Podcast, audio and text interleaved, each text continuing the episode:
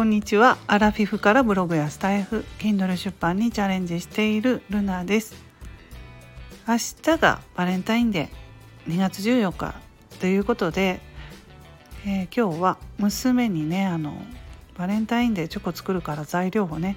買ってきてほしいと頼まれています。娘の方はアルバイトなのでまあ私が買い物に行ったついでにねちょっとバターとか生クリームとかをえー、チョコとかね買ってこようと思います、えー、若い人のね今の若い人の、え、恋愛っていうとあの携帯ねスマホがあるのですぐにその彼氏と連絡が取れるっていうことで連絡も取れますしなんかねインスタとかも、まあ、ツイッターよりも若い人はインスタかな？インスタで「今日はここにいるよ」とかね自分の居場所が、えー、居場所をね言うのでインスタに上げるので もうどこにいるかっていうのとかがもう分かるんですね今はね。でも私アラフィフ世代の私の昔の時はどうだったかっていうと、まあ、もちろんスマホもないしそんなインスタとかもないので、えー、彼付き合ってる彼氏との距離という距離感ですよね。そういうのって、まあ、何をしているかお互いわからないですよね、うん、毎日。まあ電話ですよね普通にあの、まあ、黒電話って言ったらかなり昔なんで私の 私黒電話って小学校低学年ぐらいだったんですけどまああとはプッシュ式に変わっていきますけど家電しかないわけですね私の若い頃っていうのは。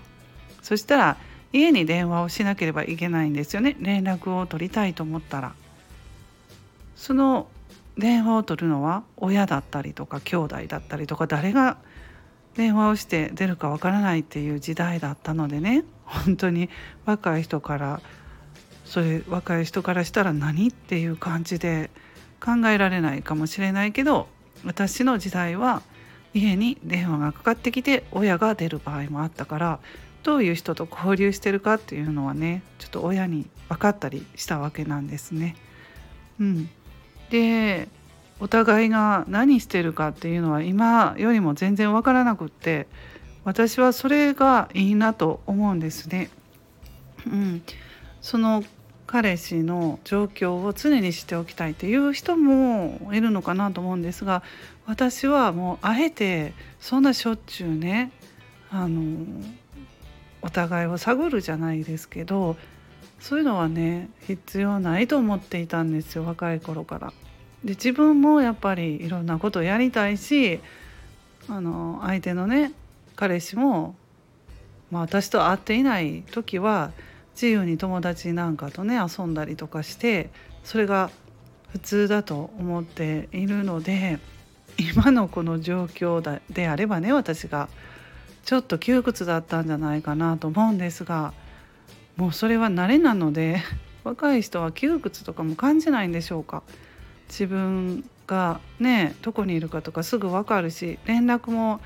ね携帯があるのですぐ連絡取れるっていう状況ってねなんか私はまあ古いんでしょうか。そういうんじゃなくてお互いねあの自由な時間があって知らないこともあってもいいと思うんですけれどもそんな風に思うですね私は。